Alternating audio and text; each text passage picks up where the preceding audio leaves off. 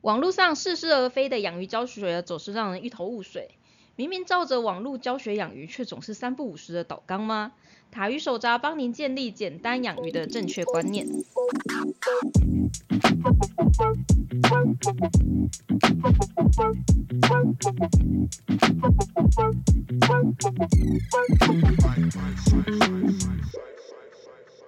大家好，我是塔鱼手札的兽医师阿汪。大家好，我是塔鱼手札的水族造景师阿喵。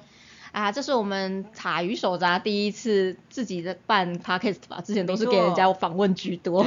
对，因为其实塔鱼手札我们在三年之前就已经成立了，那从那个时候开始，我们其实本来就是致力于要分享一些水族的正确知识，但是最近阿汪突然发现说，就是。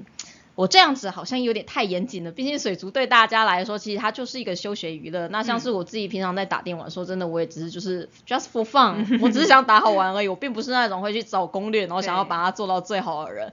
嗯，因此我跟阿喵就是讨论了一番以后，决定就是我们就以聊天的方式，然后试试看可不可以用这种方式带给大家一些水族的新观念。哎，那我们这一集主要跟大家讲的是，就是到底养鱼对我们来说有怎么样的。才是乐趣还有有趣的地方，就很多人都会觉得说啊，尤其是那些只养过毛小孩人，就会觉得说。鱼不就是长那样吗？永远就是一号表情，然后它就是在水里面就是只会飘，就那边飘过来飘过去，然后看到食物很兴奋，然后看起来好像对人类也没有什么太大的感情，也没有什么太多有趣的事情。那是什么原因会让我们觉得就是鱼真的超级无敌可爱，可爱到我觉得我要出来就是做做些事情，让这些鱼可以过得更好。其实对我来说，鱼它是一种非常可爱的生物。那它有在很多地方，其实它跟毛小孩并没有太大的差距。像我们家的猫，如果你给它吃不好吃的食物，他就会一脸抱怨的看着你。那斗鱼也会，就是我丢了他不喜欢的食物，他就会满脸疑惑的看着我说：“嗯，你确定这能吃吗？这真的能吃吗？”哦，所以其实你会觉得鱼是有一点表情的吗？还是他们其实是透过肢体动作在告诉你这些事情？嗯，我觉得对我来说是肢体动作比较多吧。是，嗯，因为像对我来说，我其实多少可以看得懂 鱼的眼神。其实说实话，一条鱼你观察久，你是真的可以看得出来它的眼神跟它的神情是有点不太一样。虽然是了，虽然说它们的表面的动作，它们的肌肉确实没有像人类这么丰富，但是我觉得，对他们就是 斗鱼就是一脸茶壶脸。但我觉得他们其实还蛮会用他们的眼神说话。你会觉得有些。有些鱼它的个性就是特别的机车啊，嗯，它就是看起来它就是一脸不爽，它就是永远都在不爽，然后这样讨饭时候的时候就是也非常非常的激动，就是在那边晃来晃去，有时候还会泼你水。对，有时候还会泼你，然后有时候喂它们吃太难吃的食物，它们说会泼你水，甚至你还记得之前有一只小丑鱼，嗯，它每次我们只要靠近它就会跳起来打人脸，啊，那只真的超夸张的。对它，而且因为它吃越难吃的食物，它打的会越大力，真的是很可怕。而且它就是整个就是跳出水面的那一种哦，就是那种跳出水面然后扇你一巴掌，然后它回到缸子里面的那种状况，就是一整人就觉得天哪，这只鱼怎么个性这么恶劣，超恶劣，真的。那你会觉得说，像你之前养斗鱼就是养非常非常多的那一种吗？嗯，对。那你会觉得都说其实鱼是有个性这种东西哦？有哦，每只鱼的个性其实都不太一样，有一些很温吞，有一些。有些却很却却却却很却很凶啦，所以事实上，他们每只鱼的个性都会差异非常非常大。嗯，非常大。所以像是有些人说什么我会养鱼，什么谁跟谁都可以在一起，其实事实上那不一定，对不对？啊，不一定，真的真的要看这个这个真的非常吃鱼的个性。对，就像是有些人就是那种社牛，哎，真的用中国用语是比较好。对，有些人就是没有社交障碍，然后有些人就是社交障碍超超严重。那有些人就是觉得所有他嘴巴里面吞了下去的都是食物。哎，没错。那这就是要看每只鱼的个性是不一样。嗯。那就是像如果养猫狗的话，其实你很难在家里面一次养这么多猫狗嘛，因为它真的是还蛮恐怖的一件事情。对，对我来说，这其实也是养鱼的另外一个好处。因为我养鱼的话，我其实只要我水族缸，其实大概两尺缸就是六十公升左右，其实就可以养到一群鱼的那种等级。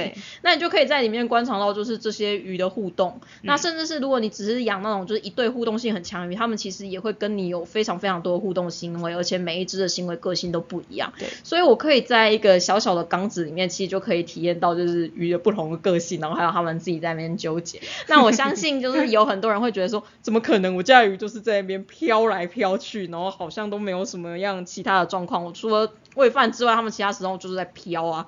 那关于这点，其实我相信阿喵应该也有很多东西要认知，因为刚才他有提到说他高中的时候就是以养斗鱼为主。嗯。那我相信大家也知道说，就是养斗鱼目前看起来主流好像就是一个。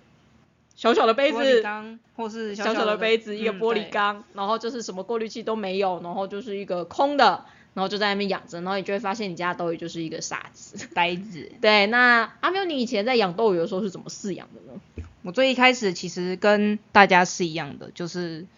一个小小的塑胶塑塑胶塑胶的杯子，或者是小小的小小的玻璃缸，水体量大概多大？可能大概只有三四公升吧。你好要求我，好要求啊！算了，反正都有人一公升在养。好，请请继续。嗯，对，就是这样子，这样子，这样子养起来，他们就是每天就是左飘飘，右飘飘。往上往上飘，往下飘，就没有多余的动作了。然后除了除了跟我要食物以外，就是就是这样子飘着。那你后来是怎么样发现这件事情是不太正常的呢？嗯，后来后来就是看了，其实看了网络上一些影片，就会觉得说，哎，奇怪，为什么大家就是有有一些人的斗鱼都比较动动作动作这么多，会会到处会到处钻来钻去，还是干嘛的？然后我就试着试着放一些。嗯，木头啊，或者是石头，然后再加一些水草下去，然后开始慢慢的，他们的动作就变多了。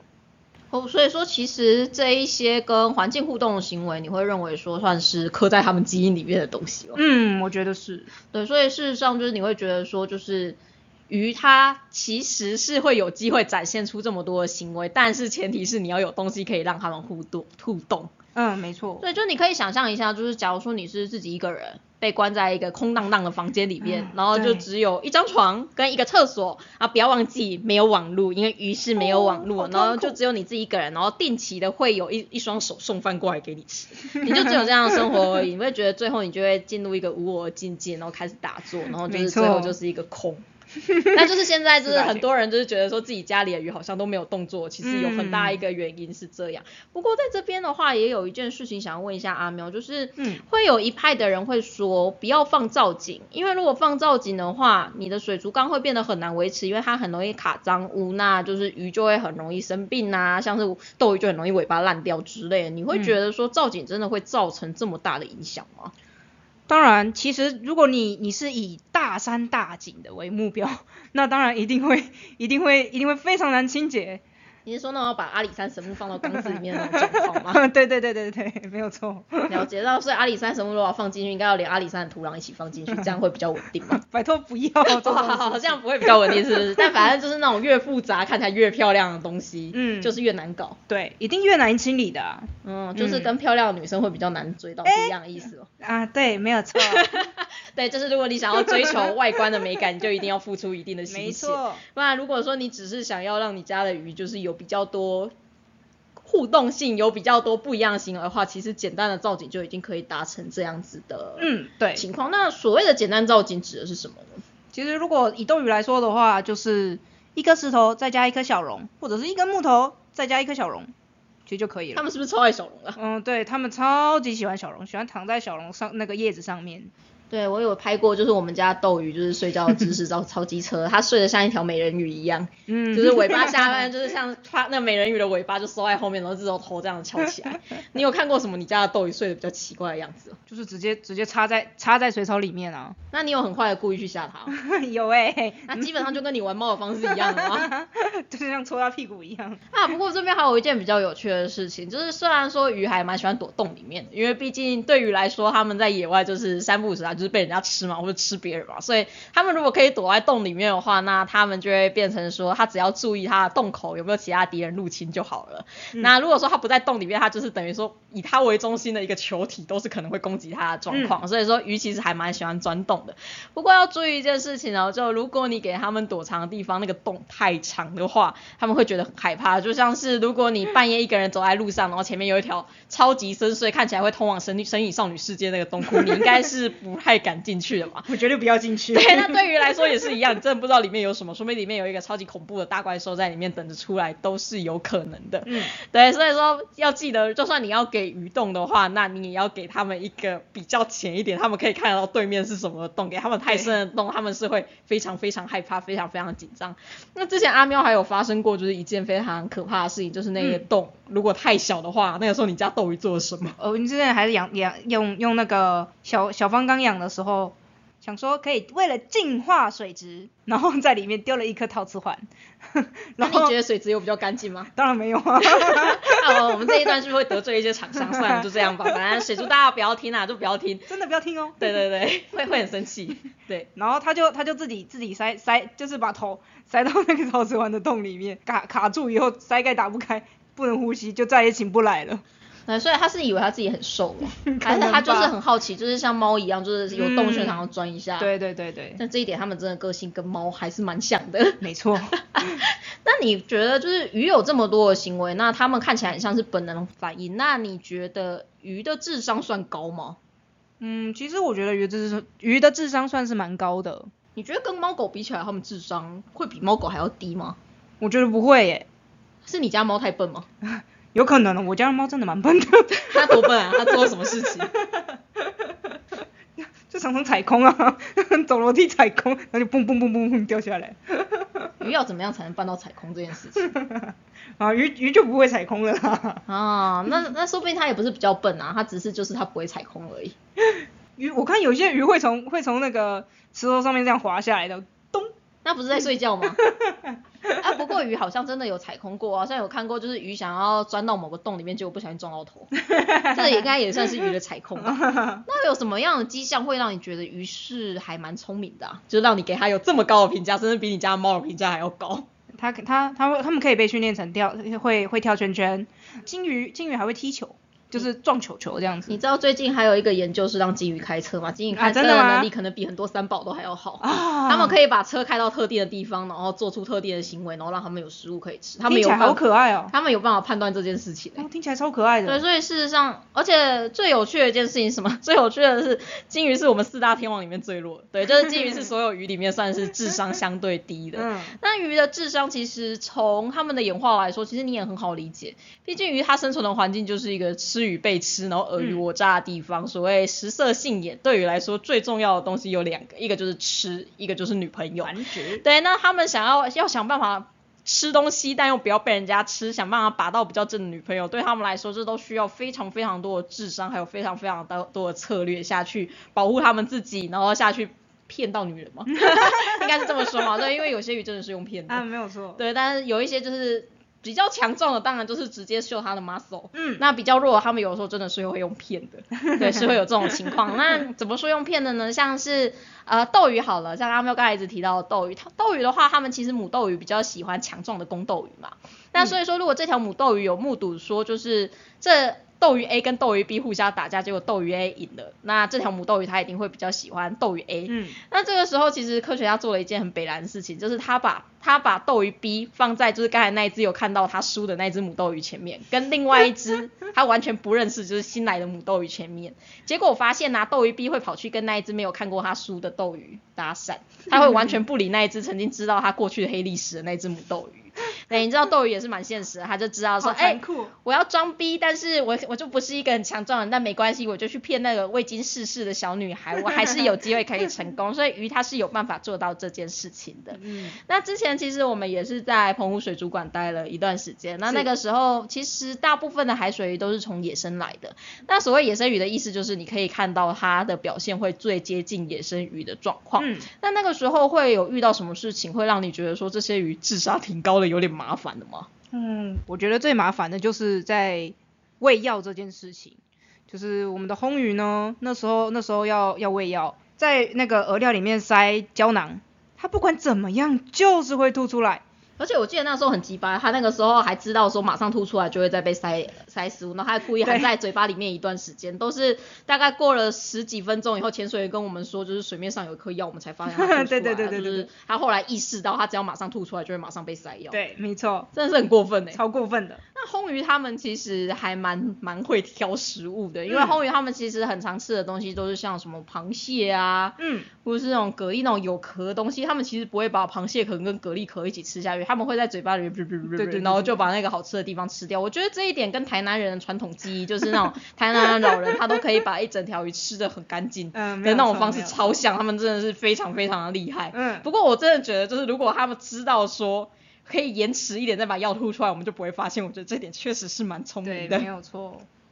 对，不过说实话啦，野生鱼还真的比人工鱼聪明蛮多的，因为其实鱼跟人的小孩蛮像。如果说这个小朋友在小时候接触的东西比较少，他们其实会变得比较笨，因为他们就在他们脑子该发育的时候，他们没有办法发育，因为没有东西刺激他们。那像我们在水族馆最常遇到的人工鱼，应该是小丑鱼吧？那你那时候养小丑鱼，有觉得他们跟人工鱼有怎么样的差别吗？野生小丑跟人野生小丑跟人工小丑最大的差别，大概就是会不会玩海葵这件事情吧。像人工的人工的小丑就会呆呆的看着海葵，那到底是什么东西？那到底是什么东西啊？那个野生野生的小丑鱼就会很开心的在那边跟海葵玩这样子。所以说，就是当野生小丑鱼在跟海葵玩的时候，其实人工小丑鱼就在旁边冷眼旁观，然后觉得这个人是智障这样子。嗯，对，一开始最一开始来的时候是这样子。哦，那他们后来这些人工小丑鱼有学会怎么玩海葵吗？有啊，就是看着看着，然后就会你就会发现，诶，一只小丑鱼慢慢过去，然后觉得，哎，哦，原来可以玩哦，然后就会一只一只跟着跟着过去，这样试试看，试试看。所以说，其实鱼它是会观察其他的个体，然后去做出相对应的动作。嗯，对。嗯，其实这件事情也是蛮合理的，因为毕竟鱼他们在环境里面，他们其实会遇到那种各式各样不一样的状况。那如果说每个都要自己试，说真的，你没有这么多条命可以去试。你看到前面那条鱼被吃掉，你就不会再扣。哦，这让我想到我们之前在大洋池那个牛港生的事件。那个牛港生，我们的牛港生呢，非常的非常的自作聪明，他他觉得。他觉得是我们喂大石斑，我们的大石斑大概至少都一百五十公斤以上。他觉得那个大石斑的饵料比较大，看起来比较美味。然后他就在就在我们喂大石斑的时候，他那个牛港生冲过去抢他的食物。然后他就一口被吃掉了，他就被大石斑吃掉了。对，然后从此以后，其他牛港生其实在石斑吃饭的时候都会自己躲得远远，因为他们就是有看到就是这这样的悲剧存在。说真的，我觉得他的学习能力某一个部分来说比人类还要好。人类的历史就是不断的重复同样的悲剧，但是这些鱼非常聪明，知道说哦不行，这个时候不行。嗯，没有错。对，所以鱼其实它是有办法去观察其他人在做什么。那其实鱼它它对于这些就是很悲剧的事情，他们其实记忆力也很深哦。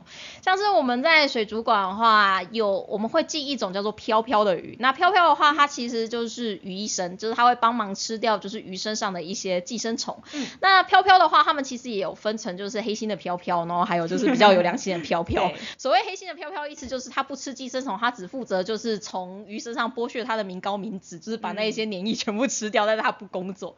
但是假如说啊，在一个社区里面，就通常一个珊瑚礁其实它会是一个社区。在一个社区里面，如果你刚好只有一个黑心医生的话，那其实也没有办法，因为你生病你就一定要去看医生嘛。那因为你生病了，你也没有力气去跨县市看医生，所以你就只能勉强勉强的去找那一只就是黑心的飘飘。那那只黑心的飘飘，它就会过得非常的开心。可是啊，假如这个时候搬来了一只有良心的飘飘，那只黑心的飘飘就惨了。没错，因为那只黑心的飘飘它就会没声音，所有人都会知道我们要去找那只有良心的飘飘。而且还有另外一个我觉得更有趣的事情是，有的时候因为鱼很大只，然后飘飘超小只的。他们会有夫妻一起共同经营事业的这种状况，你会发现就是一公一母的鱼一起在身在那个鱼的身上，就是帮忙清洁这一些寄生虫。嗯，那如果说老公偷懒的话，老婆是会去揍他的，因为他会因为那只母鱼会觉得说你现在在破坏我们的商誉，你会害我们没有客人。所以如果说那一只公鱼偷懒的话，母鱼是会去暴揍那只公鱼一顿，然后再回去继续工作的。那还有另外一件事情也很有趣哦，就如果说。他现在是单独的一个客人过去的话，那只飘飘就有可能会随便做事，因为毕竟没有人知道他在随便乱做事。对，但如果说有另外一个旁观者，就是后面还有另外一只鱼在等，他们就会变得比较认真，因为他们知道后面那只鱼看到他们在干嘛。所以事实上，在鱼的世界里面，信用也是非常重要的。那为什么信用非常重要？因为他们记得你这个医生是谁，你是曾经乱医过我。如果你聪明。对，如果你乱医过我的话，我之后再也不会来找你了。你这个烂医生，在他们世界里面是。有这样子的状况出现，那还有什么样的迹象会让你觉得说，其实鱼真的智商比大家想象中的还要高呢？就是我们之前的挑鼠雕，它超级挑食的，所以我就把所有的饵料都混在，就是弄弄成一团，弄在里面。结果呢，它吃下去以后，开始吐吐吐吐吐吐吐吐，然后把它最喜欢的吃掉，其他的都在水里面了。然后他就是把那一坨食物球，把它放在嘴巴里面，球球哎，然后把它弄散，以后再全部吐出来。没错。然后吐出来以后再开始捡那些渣渣。没错，超级讨厌。跟刚才金鱼不一样，条石雕算是鱼里面智商算是比较高。它智商有多高啊？条石雕会算数，他们会算一二三四五，但是六对就不知道。对他们来说，五跟六是一样。但是他可以理解就是十跟五的差别，因为他们可以算到五。所以事实上鱼也是会算数的。那为什么鱼会需要算数？这其实跟他们生存也有关系。你可以想象。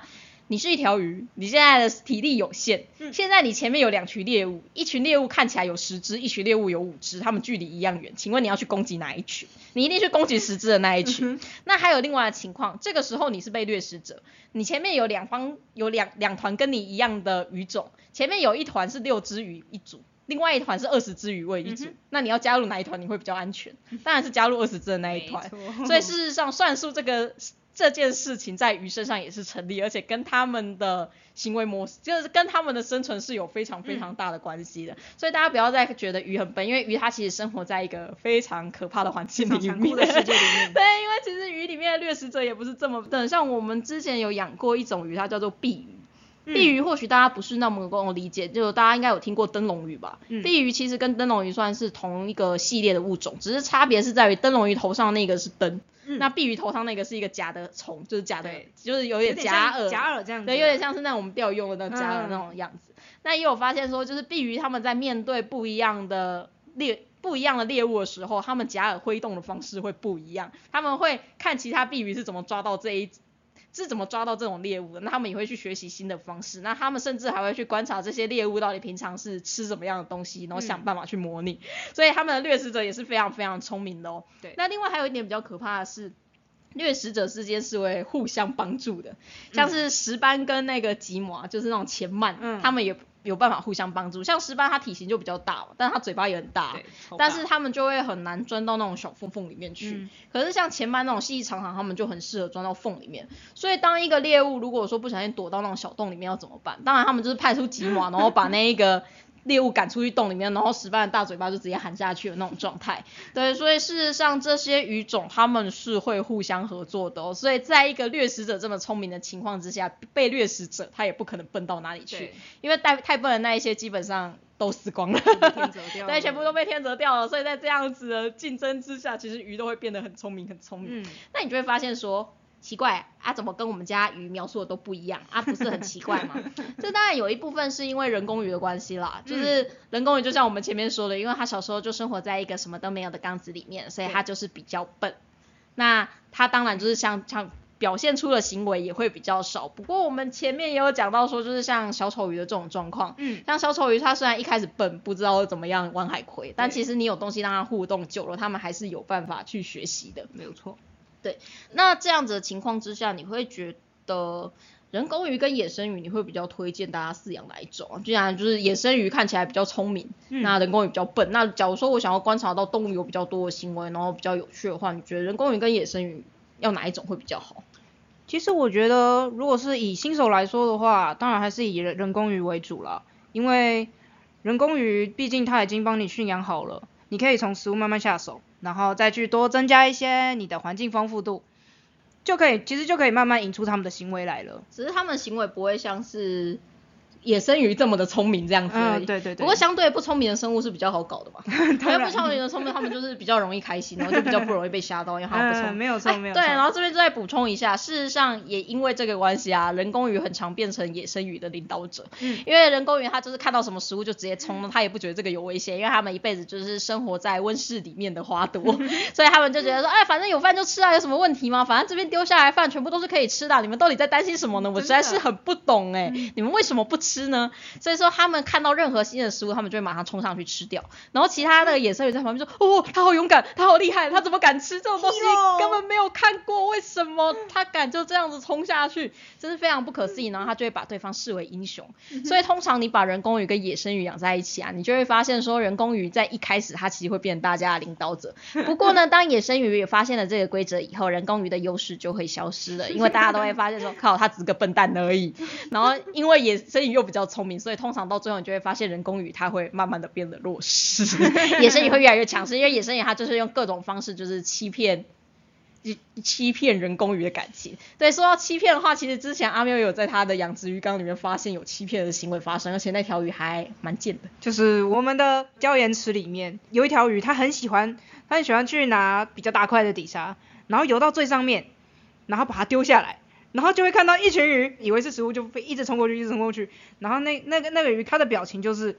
哼你们这些笨蛋，对对对，而且我记得这个行为有时候会出现在那种你差不多要喂食的时候，它就有一种好像先把其他人喂饱，它就可以吃更多那种行为。嗯，对对对对对。对，我还想到你那个时候椒盐池底部有那个那个叫什么胡须的那个秋秋菇。秋菇。对，那个秋菇鱼它非常的辛苦的从底沙里面挖起所有东西，然后后面一排鱼就在那边把它捡东西捡掉，然后秋菇一回头就，哎，我的食物呢？对，就是也有这种就是专门的就是抢夺人家战利品的。王八蛋出现，所以事实上鱼的世界真的非常的尔虞我诈。那说实话，水族缸的好处也是这样子。如果你把那个环境布置的很适合这条鱼的话，其实你也可以在水族缸里面看到每天都在上演《甄嬛传》这样子 的这种对这种精彩的状况。然后有的时候你还会发现它们有所谓上位下位的问题，像是孔雀鱼其实蛮容易观察到这个现象的。因为孔雀鱼的话，它们是一种社群性非常强的鱼种。那你会发现啊，就是如果里面那种个性脾气比较差的孔雀，就是那种吃饭的时候就会把人家推走，然后就要吃饭孔雀，它们超容易被孤立的哦。就是你会发现其他人会群起。起来抵抗它，然后平常就人家在那边很开心啊哈哈来追我啊，就只有他自己一个人缩在角落这种情况。其实他们很容易有出现这种霸凌的现象。那还有像是他们其实孔雀鱼还会有追求流行的行为。就是他们鱼的世界大部分都是母性社会，因为对他们卵子说，卵子是一个非常珍贵的存在。那男生的精子就是一个随便啊都可以啦，反正谁都谁都会产生，然后可以大量产生的东西，所以相对不重要。所以在鱼的世界里面，大部分都是母鱼可以挑选公鱼，然后公鱼要努力的去想办法引起母鱼的注意。嗯嗯。那在孔雀鱼的世界里面，多产。超级多产那种肚子超大，看起来很会生的母鱼，就是公鱼们最喜欢的。那通常也是整缸鱼里面的领导者。那这只母鱼呢，它喜欢怎么样的花色？其他新出生的小母鱼是会学它的哦，他们会有流行，他们最喜欢就是女王推荐什么花色，他们就喜欢什么花色。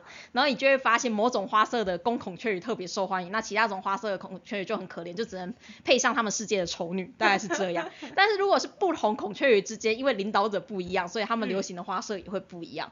所以当整缸孔雀鱼里面最大的那一只母鱼死掉之后，你就会发现里面喜欢的公鱼的种类会开始改变，改朝换代。对，他们会改朝换代，他们流行也会有所谓的流行跟。退流行的部分，对，所以说他们其实会也会有追求流行，其实跟人类是非常非常像的，对，所以事实上鱼，我觉得最大的问题是大家对它不了解啦，是，那大家对它不了解，我觉得还有另外很大问题是。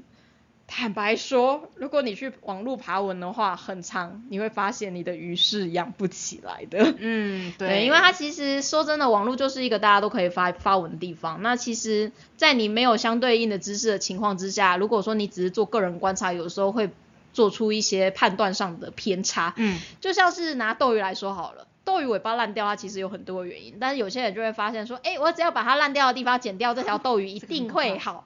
你会觉得其实对一个兽医来说听起来会很可怕，就是有一种，你只要手手不小心擦伤，我就把你的手剁掉。对啦，你不会觉得这样子？对啊，他擦伤好了，因为他没了，所以他好了没有错。那他也确实是好了，但是你觉得这样真的是合理的做法吗？就你一定会想说，诶，好像有哪里怪怪的。但是也不会擦伤了。对对对对，但是是，你知道，这对他们来说，这就是一个解决的 SOP，因为他一直以来他这样做，他就会好，他的目的就只是要他好。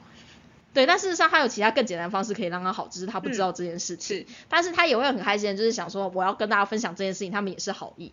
但是就是因为在网络都是所有人都可以发言，那其实就是大家发展自己的观察情况之下，你就会发现说网络上有很多的东西是互相抵触的。嗯，那这也是我们塔鱼当初想要出来的原因，是因为我们希望我们可以以就是我们自己的专业知识告诉大家说，其实怎么样的方式会比较简单的可以养起鱼。那事实上我们也。琢磨了也琢磨了一段时间了，因为我们一开始出来的时候，就是也花了很多的时间下去想说要怎么调整，可以让大家可以更轻松的养鱼。那我们现在也已经琢磨出一套方式。事实上，现在对我跟阿喵人要开一个新的缸，完全不是一件难事，嗯，而且还蛮容易就可以成功的。嗯，那接下来我们的 podcast 就是每一集就是会。用这种聊天的方式，就是告诉大家说，到底它的关键点会是什么？那为什么会是这样？那我其实只要注意哪些点，我就可以成功的把鱼养起来。那也希望就是这件事情可以帮助大家，可以更轻松的去接触养鱼这一块，并且了解就是鱼到底是一个多么可爱。嗯，照顾上面多么简单的生活。因为事实上，我觉得养鱼的花费跟养其他猫狗还有老鼠比起来，其实少很多哎。嗯，它最贵的就只有一开始的那个鱼缸跟那一些设备。设备。但那些设备其实你只要买好一点，说真的，三年五年都不太会坏。没错。然后中间的花费就只剩下食物这一些。对，就主要是食物嘛。那其实你鱼只要不要生病的话，说真的，它的花费真的是超级无敌少。嗯，对，真的。对，所以其实长卷来说，我觉得这也是养鱼另外的好处，就是当你想要养些什么东西，但是你手上的钱不是这么多的时候，事实上我觉得养鱼也是一个不错的选择。来养鱼吧。对，所以对我来说，其实养鱼是一个非常愉快的事情，而且。它们的个性真的蛮丰富的，那每一种不同的鱼种也会对应到不一样的个性，你完全可以随着你自己的喜好去挑选鱼种。像如果你喜欢互动性高的话，就是像河豚啊、斗鱼啊、雷龙这一些都是，还有像罗汉啊，对，都是还不错的鱼种选择。是。那如果你喜欢就是这条鱼这些鱼就是乖乖的在缸子里面跟彼此互动，然后在那边找东西吃的话，那像是灯鱼跟鼠鱼。然后还有像是异形这一些，就会算是不错的鱼种选择。所以事实上，因为鱼的种类非常非常多，所以你也可以找到就是适合你个性，然后你喜欢然后的鱼种。那不同的缸子大小也可以对应到不一样的鱼种，就完全就是我觉得是一个任君挑选的状况哎。所以我觉得在选小姐啊。哦，你好像很开心的样子，对，所以我会觉得说，其实养鱼它真的没有这么难，只是就是它会有一些门槛在。那我们希望就是可以降低这个门槛，让所有人都可以开心的养鱼，然后可以理解到就是鱼到底是一个多么可爱的生物。那这也是我们这个系列主题的最大希望，最后可以达到的目的。是对，那谢谢大家就是聆听我们这一集的 podcast，那我们就下个礼拜见喽。那我是塔鱼手札的阿旺兽医师。我是塔鱼手札的水族造景师阿喵，好，拜拜，大家拜拜。